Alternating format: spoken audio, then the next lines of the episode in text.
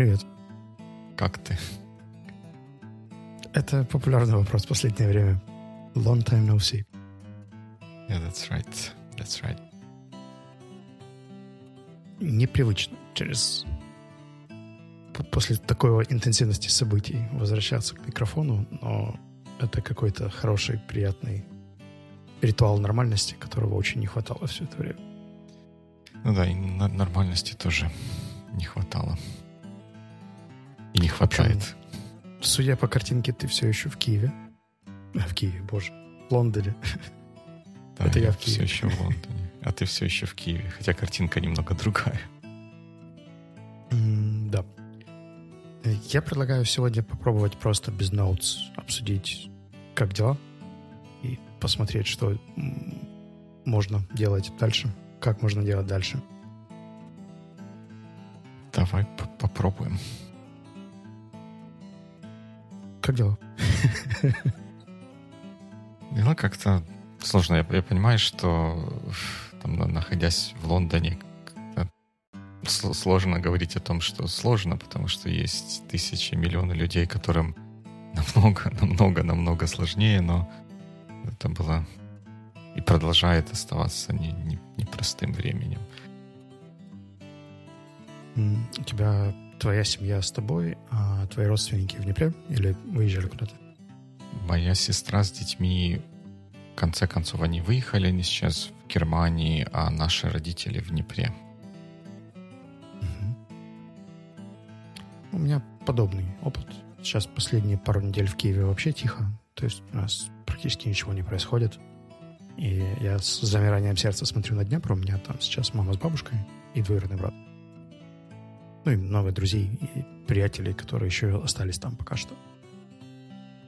Почти вся команда где-то разъехалась по миру. Э, Германия, Польша, Португалия, э, Западная Украина. Кто где. Я решил, что останусь в Киеве. Первые недели это был чисто такой эгоистический э, элемент. Мне было спокойнее и комфортнее здесь, потому что я мог физически что-то поделать, а потом возвращаться к другим активностям. И меня это как-то разгружало и снимало чувство вины или еще каких-то штук, которые бы, скорее всего, получил, если бы сбежал подальше. А сейчас этого стало меньше. То есть э, в Киеве логистика заработала, волонтеры уже нужны не так часто и много. В основном они теперь нужны на Востоке.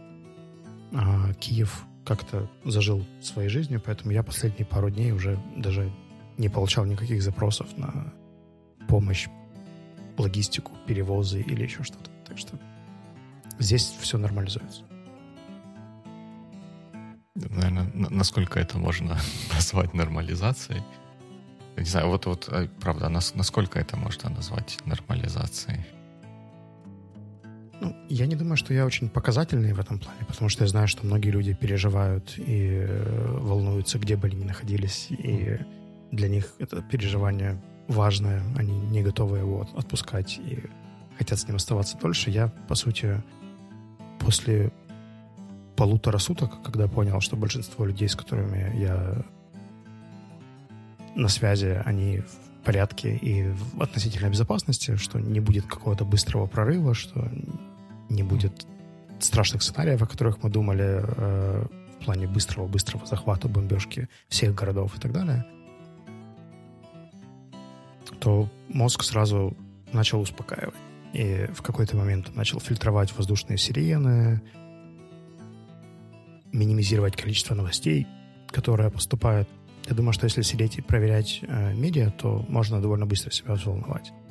Но у меня так получилось, что я пару дней очень интенсивно за этим всем следил, потому что было непонятно, чего ждать.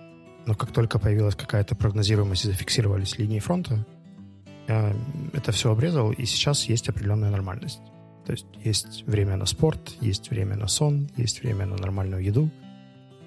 Иногда даже есть возможность спокойно работать. Так что в целом я бы сказал, что это new norm, который стоит принять просто потому, что как было раньше, навряд ли будет в ближайшее время. И сидеть этого ждать было бы наивно. Да.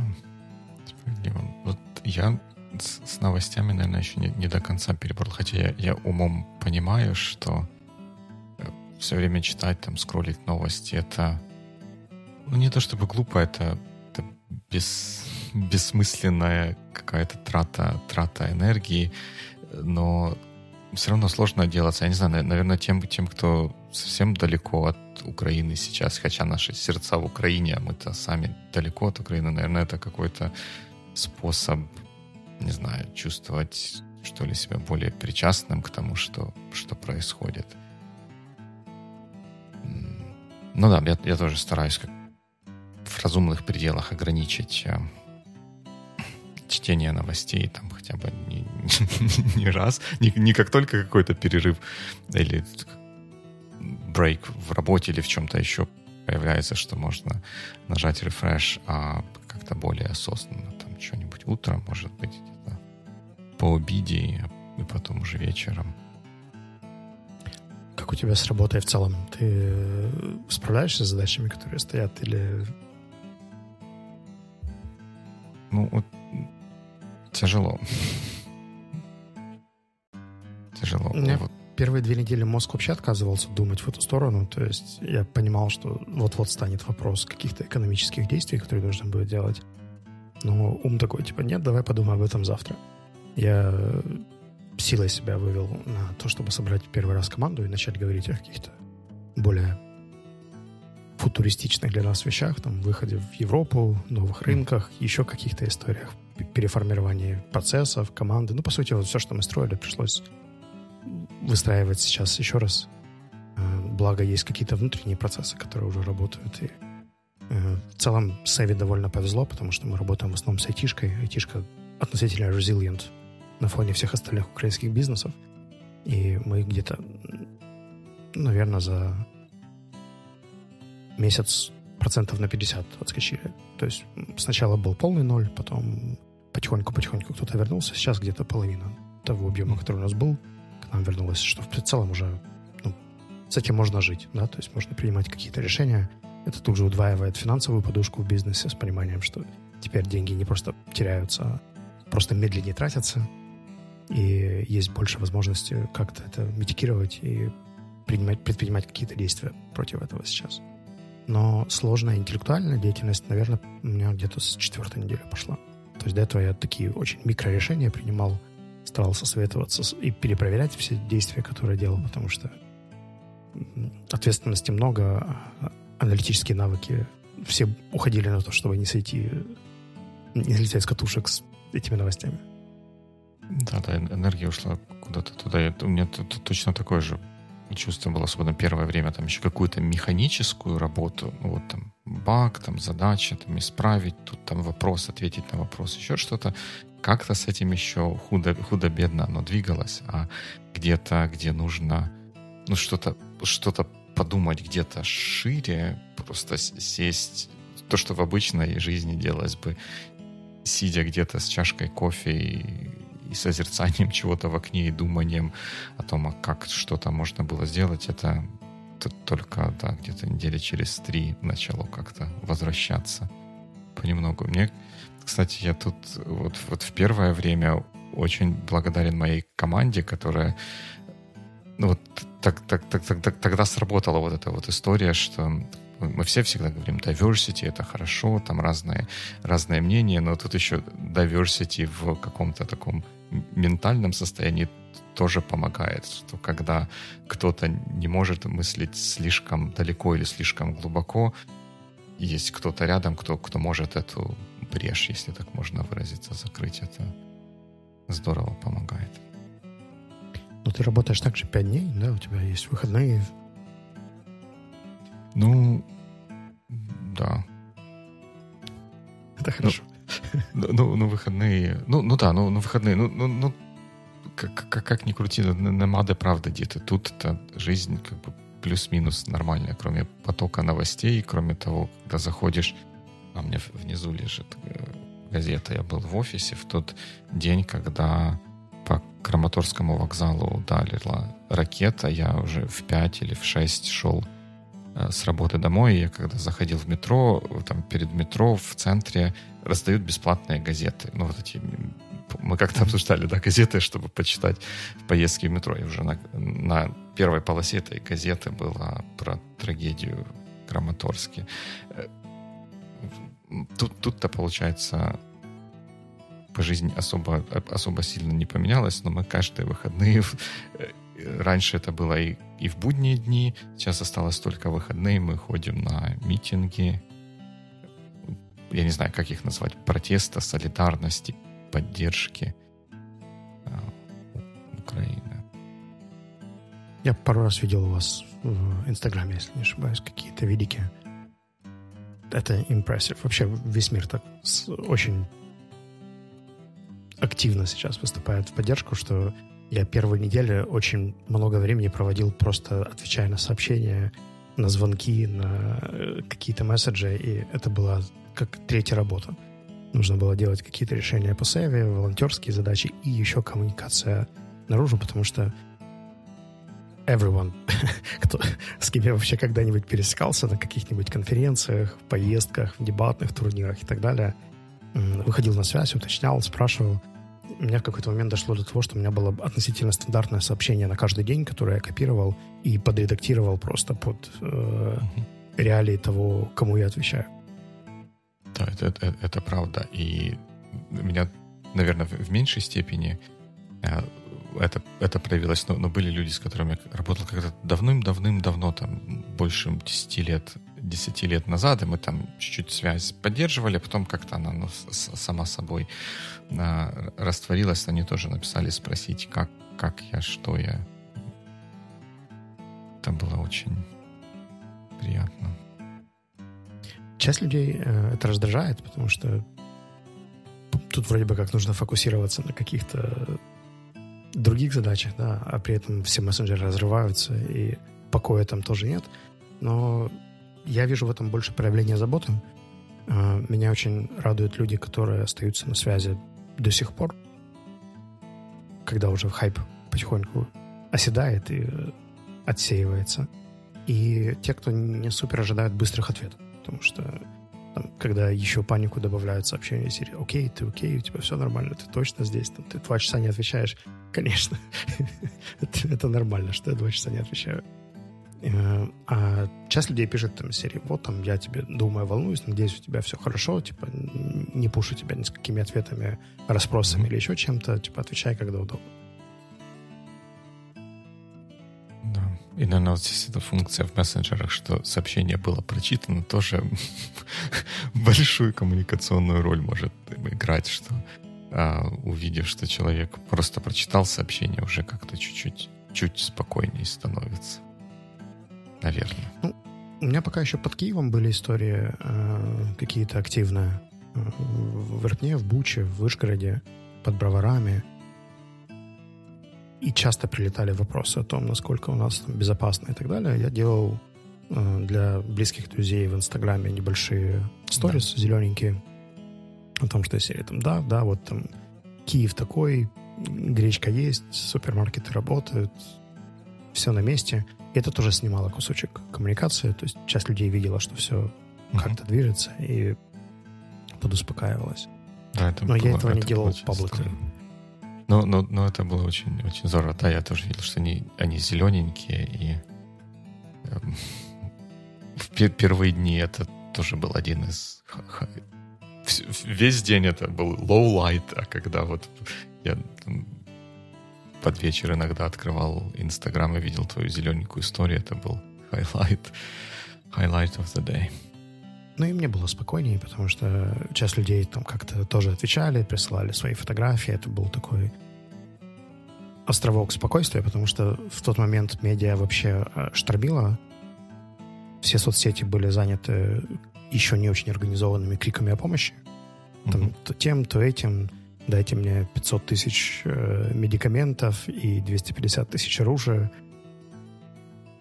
И было ощущение какой-то беспомощности, а когда люди начали потихоньку делиться все-таки с собой, то есть там серия «Я здесь», там «Я делаю это», там «Со мной все в порядке», э, э, как в Фейсбуке была эта функция, кликнуть, что там ты сейф в каких-то экстра, экстра необычных ситуациях, Э, один мой товарищ начал записывать опять интервью со своими там коллегами, друзьями, перезаписывать э, интервьюшки уже в контексте войны. И вот такие штуки, они, наоборот, давали большее состояние какого-то умиротворения, чем э, тревожности. Листать до этого соцсети было просто невозможно. То есть для меня это была такая больше практика успокоения, как внутреннего, так и коммуникации с близкими людьми. Да, я согласен с тобой. В первые дни ну, новостной поток, он был такой хаотичный. Я когда тоже старался, хотя, конечно, где-то все время хотелось не то чтобы быть в гуще события, понимать, что происходит каждую минуту, но из-за того, что э, вот эти вот реал-тайм кусочки информации, они не структурированные, хаотические, очень сложно было как-то понять. Иногда казалось, что все там, хуже, чем на самом деле, иногда наоборот казалось лучше, чем, чем на самом деле. И я тогда вот в, в эти дни старался чуть больше читать там ну, какой-нибудь английский Guardian, который, да, он публиковал какие-то апдейты с задержкой, но они уже были как-то скомпилированы, потому что если все время там, каждую секунду получать новые сообщения, никакой головы не хватит их как-то обработать и, составить хоть какую-то хоть какую-то картину. Ничего, кроме тревожности и непонятно чего оно не давало. Ну, по крайней мере, по крайней мере, мне. Ну, что и сейчас не дает. Я смотрю, например, по своей маме, которая находится в потоке телемарафонов и каких-то историй, как только приходит домой, включается телевизор и погнали, то потом с ней общаться довольно сложно, потому что уже Киев атаковали много раз, и э, вроде бы как э, телемарафоны тоже дают только проверенную информацию, но ее концентрация такая высокая, что ты из всех областей собираешь все трагические вещи, которые произошли в течение часа, и после этого выйти с сейном, мне кажется, очень непросто. Если есть хотя бы какая-то доля эмпатии, то с этим очень, очень непросто.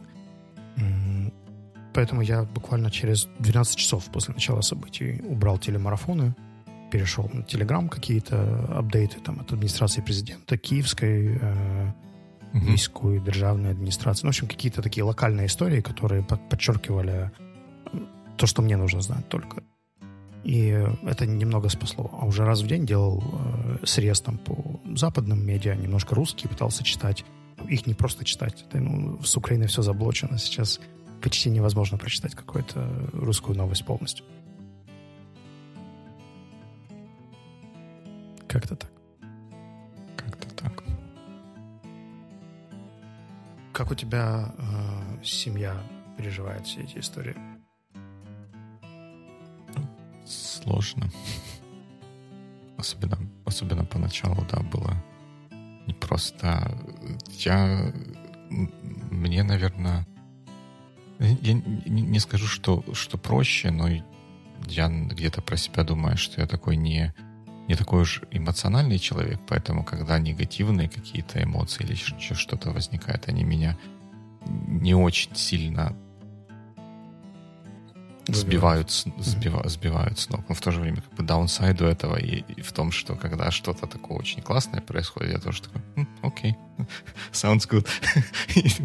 и, и, и, иду дальше. А, а там да, жена моя очень так сложно это все, все восприняла, особенно в, на, на первых этапах, что у нее там чуть даже какие-то панические атаки были. Ходила к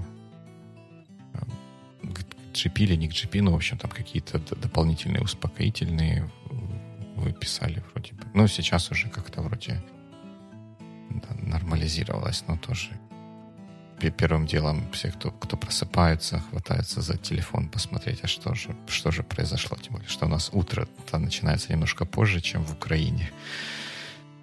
И всегда страшно открывать новости, смотреть, что там. Да, у меня тоже есть это переживание каждый раз, когда я дохожу до этого этапа. Но, кстати, последние пару дней, мне кажется, относительно было спокойнее внутри уже. То есть какая-то другая степень принятия происходит, когда, условно, этой трагедии много, да, и uh-huh.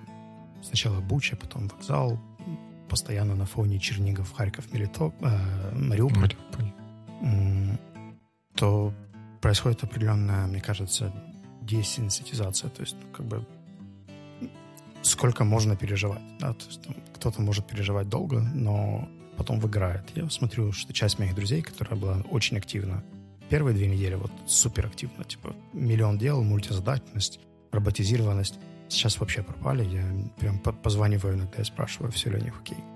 Те, которые смогли сфокусироваться на чем-то, там, кто-то хорошо логистикой занимался, кто-то хорошо коммуникацией занимался. Тех хватает пока что на дольше, но у них тоже возникает вопрос ресурса, причем как финансового, так физического, так и эмоционального. И я по себе отслеживал, что у меня через 3-4 недели прям физически было необходимо добавить спорт, потому что тело было уже настолько зажатым и скрюченным, что я просыпался сутулый, и энергия заканчивалась через 2,5 часа. Меня немножко выручали все эти истории с э, физической волонтеркой. Кстати, волонтерка — это какая-то отдельная история. Э, то количество чатиков, которое возникло тут же, и как они потом реорганизовались, это было просто что-то с чем-то. У нас есть э, всеукраинская служба волонтеров, э, и эти ребята сделали чаты по городам. Uh-huh. В киевском чате сейчас 20 тысяч человек. Э, туда там в какой-то момент начали премодерировать все запросы. Потом они еще подробились по локальным районным чатикам. То есть у меня есть э, чатик печерских волонтеров. И там уже можно было получать какие-то локальные запросы там, на конкретную больницу, на конкретный блокпост, которому что-то было нужно. И это произошло буквально в течение дня-двух. То есть настолько быстрая самоорганизация, и быстро принимались правила, отсеивались боты, отсеивались, как, вводились какие-то правила коммуникации, что это просто что-то очень впечатляющее. Вот для того, что когда я понял, что мне пешком сложно э, передвигаться, мотоцикла еще в тот момент не было, я на Фейсбуке запостил запрос «Ребята, куплю или возьму машину или арендую». И через 12 минут у меня было три варианта. Э, Смартик, Мини Купер и бус целый. Я какой-то момент взял все три, сейчас потихоньку их возвращаю. Но сработало тогда очень быстро. А сейчас, по моим ощущениям, динамика идет вниз. То есть э, люди подочерпали ресурс, отдали то, что могли отдать, э, включились в то, что могли включиться, и такого более активного включения в какие-то новые вещи или новые предложения уже нет. Часть людей э, эмоциональный ресурс растрепала, то есть ну, такое интенсивное переживание, оно явно оставляет потом яму или апатию на длительный срок. И у нас ограниченное количество методов, как это можно восстановить. То есть раньше бы после такого я поехал в Вышгород покататься к Киевскому морю, а сейчас туда нельзя поехать. Там, или на природу нельзя выйти в Киевской области. Благо начинают отстреливать какие-то другие штуки, там типа массажный салон открылся. Я даже туда еще не попал, но сама мысль о том, что это уже где-то as an option, начинает поддерживать и понимая, что да, там когда-нибудь можно найти на это время тоже. Да, это прям и, и, впечатляюще, как это вот все, все происходит, когда в один момент все старые какие-то структуры, которые были а, какой-то порядок, упорядоченность, она разрушилась, и на ее месте быстро сформировалась новая структура, новый, новая упорядоченность, которая поддерживает то, ну, ту, ту реальность, которая, которая есть сейчас, и то, как люди организовались, и как и, и в том числе в, в Европе много людей организовались в том, чтобы там кто-то э, стал... У нас есть бусы, транспорт, мы готовы возить. Кто-то... У нас есть помещение, мы готовы собирать. Кто-то там еще что-то. Э, и прям это, да, очень, очень импрессив, как из, ничего прям на глазах создается что-то, чтобы помочь помочь людям другим. Знаешь, у меня еще есть ощущение, что люди очень resilient в... Не знаю, как это перевести. Примеру Киева, когда первые дни, там первый день была полная паника, пробки во все стороны, все убегали, второй день довыезжали те, кто не выехал в первый день, а в целом потом уже было все более планомерно, и где-то на пятый или седьмой день я попал в автопоездку по Киеву. Угу. В тот момент уже были заблокированы мосты. И это был такой, знаешь, постапокалипсис. Едешь, бетонные блоки на дорогах, э, кое-где брошенные машины стоят. Я, по-моему, за поездку насчитал 9 штук. Там какие-то врезались в преграды, какие-то просто бросили. Ну, такой был сюрреализм немного. Через неделю это все организовалось. На блокпостах появились люди, у них появились понятные процедуры. Все привыкли к тому, как это делать, э, как пропускать волонтеров, как обозначать их машины, э, как э, пропускать там тех, у кого есть спецпропуск. Почистили машины, изменили логику блокпостов немного. Еще через пару недель раздвинули кое-какие заграждения, чтобы можно было не в один, а в два ряда проезжать и основные артерии тоже расширились. Было только затык вокруг мостов. Начиная с прошлой недели мосты уже э, по-другому, по другой логике организовали. И сейчас идет приток людей в Киев достаточно большой, то есть людей опять становится много, открываются некоторые молы, э, количество транспорта растет. То есть раньше я выходил у себя в центре в Гулливер в супермаркет, и там на парковке не было ни одной машины. У меня была такая четкая ассоциация с э, первым ковидным э, локдауном, когда все, все были закрыты, и там можно было выходить только до супермаркета, аптеки и назад. Э, и такое же состояние, значит, там только какие-то голуби, коты и прочие животные, плюс военные. А сейчас реально жизнь-жизнь. То есть там открываются заведения, открываются супермаркеты, постоянный приток людей в город. Поэтому resilience просто неимоверная за месяц. Мне кажется, что это тоже еще как-то, ну, не то чтобы связано, а diversity — это одна из обратных сторон этого resilience. Кто-то, кто... Ну, кто-то, кто, кто... Вот такой человек, кто-то включился сразу, да, ты говоришь, они там сожгли кучу своей энергии, э, сразу, но они включились быстро, они что-то, какую-то пользу, пользу сделали, в то время какие-то другие люди, им нужно было какое-то время, наверное, чтобы прийти в себя, как-то понять, куда себя приложить, и потом, когда у первых заряд энергии закончился, вторые включились и что-то что начали, начали делать, да, это amazing, не очень местное слово, но тем не менее. Знаешь, я еще обратил внимание, что для многих из нас была такая эмоция удивления, что все идет именно так, не в плане, типа, да как это может быть, а тот факт, что в целом э, украинские войска держатся, что украинцы ведут себя так, как ведут, и э, у нас было большое количество стереотипов о том, какие мы, и мне кажется, что сейчас они меняются там чуть ли не до противоположности э, относительно включенности, смелости, каких-то других аспектов. Со временем, конечно, начинают появляться израдоньки и панические настроения и так далее, но вот я часто пытаюсь судить о том, как люди себя ведут, как они себя ведут именно в кризисных или стрессовых ситуациях, потому что как они себя ведут в обычной ежедневной рутине, это слишком неявно. И я был поражен тем, как украинцы себя проявили – там, естественно, был и flight, и fight, и freeze, э, и так далее. Но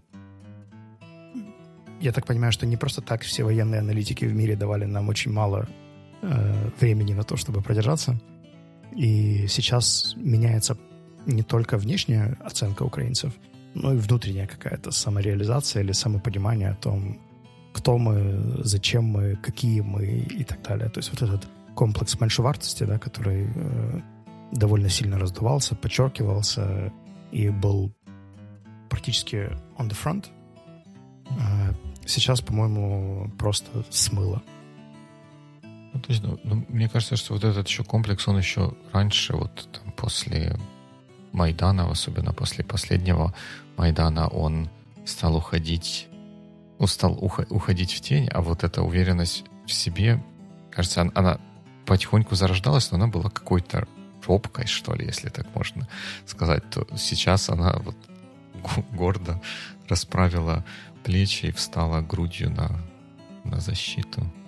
Я просто смотрю о том, как сейчас люди говорят про какие-то геополитические истории серии там ЕС, НАТО, Штаты, и ощущается какой-то элемент равности, как минимум, да, то есть mm-hmm. не то, что кто-то круче нас там или должен нас защищать. И э, я знаю, что первые дни все думали, что за нас кто-то вступится. В какой-то момент оказалось, что как бы основную часть все равно фигачить э, украинцам. Будет поддержка, будет помощь, будет э, после этого очень много взаимодействия, но этот кризис нужно проходить самим и внутренний, и внешний. И после первых каких-то успехов, то есть там... Причем здесь э, отлично сработала украинская пропаганда, просто я, при том, что очень не люблю сам эти инструменты, но в контексте информационной войны, мне кажется, Украина показала просто феноменальную подготовку. То, как это высвечивалось в медиа, то, как э, эффективно делались брифинги первые дни, э, это меня очень удивило и порадовало. Сейчас я, хотя сам все равно скептически отношусь там, к э, целому ряду практик, которые используем э, в войне, но я понимаю, что они нужны и нужны для целой группы людей, поэтому я себя от них отстранил, а остальные пусть решают для себя. Но они свою функцию точно сыграли, особенно в первой неделе, когда это было прям критично. Ну, мне кажется, у меня точно такие же мысли на, насчет вот, информационного, на, насчет борьбы войны в информационном поле, что да, очень много классных, эффективных шагов. Не, не все из этих шагов работают персонально, персонально для меня, но я понимаю, что есть не все такие, как я. И для, для кого-то работает что-то одно, для кого-то работает что-то что другое, и it, it makes sense, что мы все равно как бы стараемся для, для, разных, для разных людей найти то, что им нужно, чтобы они могли двигаться вперед. По-моему, где-то на четвертой неделе, когда поднакопилось довольно много усталости, я искал для себя какой-то островок поддержки, и он оказался очень необычным. Я начал смотреть объявления о продаже мотоцикла. И думать о том, как бы было бы неплохо поехать в какую-нибудь мотопоездку. Тот же Трансфагарошан, который у меня не состоялся в августе. И вроде бы как, ну, на, на часе, да. Не покупка транспорта, не, собственно, выехать незаконно э, и так далее. Но сама мысль о планировании какой-то будущей поездки или еще в городе, мне казалось, что я, я бы в качестве такой полной нормализации пошел бы на стейк. И э, есть одно место, я тебе показывал в э, Киеве, и для меня бы вот это означало, что все, типа, это будет именно праздничный поход, если это место будет открыто, то тот момент, когда целостность украинских границ станет на свои места. Я придумал, как я это отпраздную, и в какой-то момент мне пару дней прямо хватало просто этой мысли или фантазии о том, чтобы двигаться дальше. И условный день, день Победы для меня бы выглядел примерно так.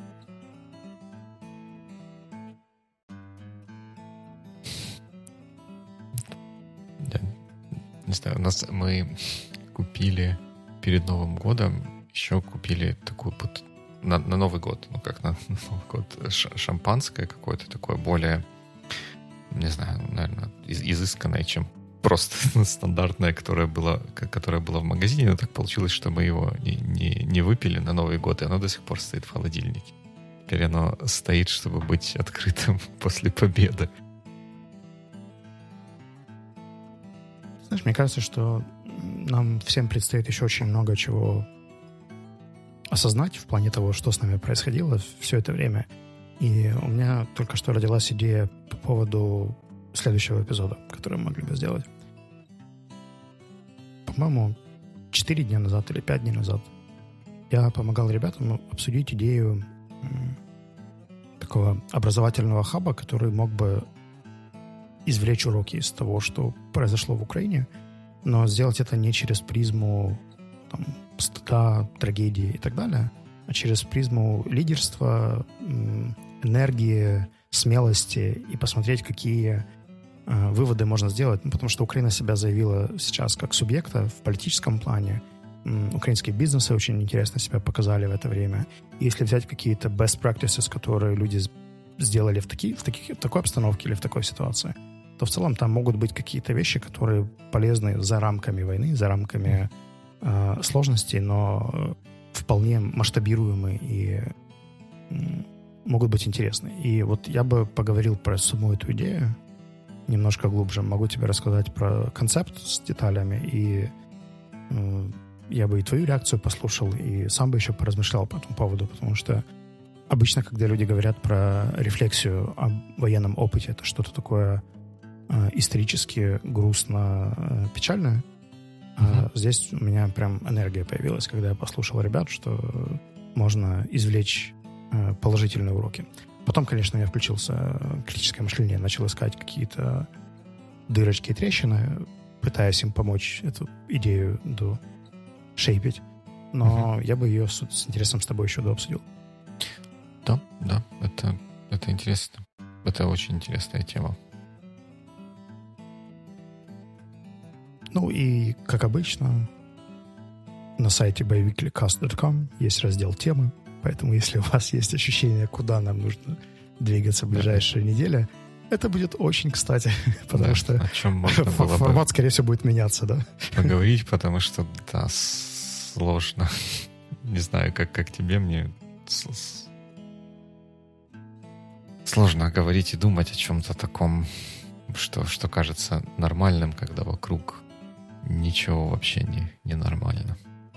Я в какой-то момент, когда слушал CGP Грея, э, понял, что я не могу сейчас слушать Cortex, потому что то, о чем они говорят, про приложения, про какие-то другие да. проблемы, прям настолько далеко и чуждо, что пусть лежит до мирных времен. Yeah, same thing. Я за последний месяц, может, там один или два подкаста послушал, и я как-то углубился, неправильное слово, там на, на Audible накачал кучу научной фантастики, и, наверное, вот как, когда слушал это, там, гуляючи с собакой или еще что-то, старался из этого мира уйти в какой-то другой фантастический мир, который тоже сложный и непонятный, но он хотя бы понимает, что он не настоящий. Да? Когда смотришь на то, что вокруг происходит, тяжело принять, что это по-настоящему. Что мы будем рады услышать тех, кто слышит нас сейчас, потому что темы, которые стали релевантными, интересными, о которых хочется говорить, они явно двигаются в какую-то другую сторону. И сейчас давайте вместе нащупывать то, э, как это. Плюс у нас есть телеграм-чатик, куда мы, скорее всего, запостим линк с этим эпизодом. И будем рады, чтобы посмотреть на то, кто его еще услышит, посмотрит и найдет на это время. Да. И что, за сим, как обычно, good week, что ли? Или надо что-то да. что новое придумать? Почему? Мне кажется, что good week — это одно из самых оптимистичных э, пожеланий, которые можно придумать, и пусть эта неделя, правда, будет хорошей. All right. Good week.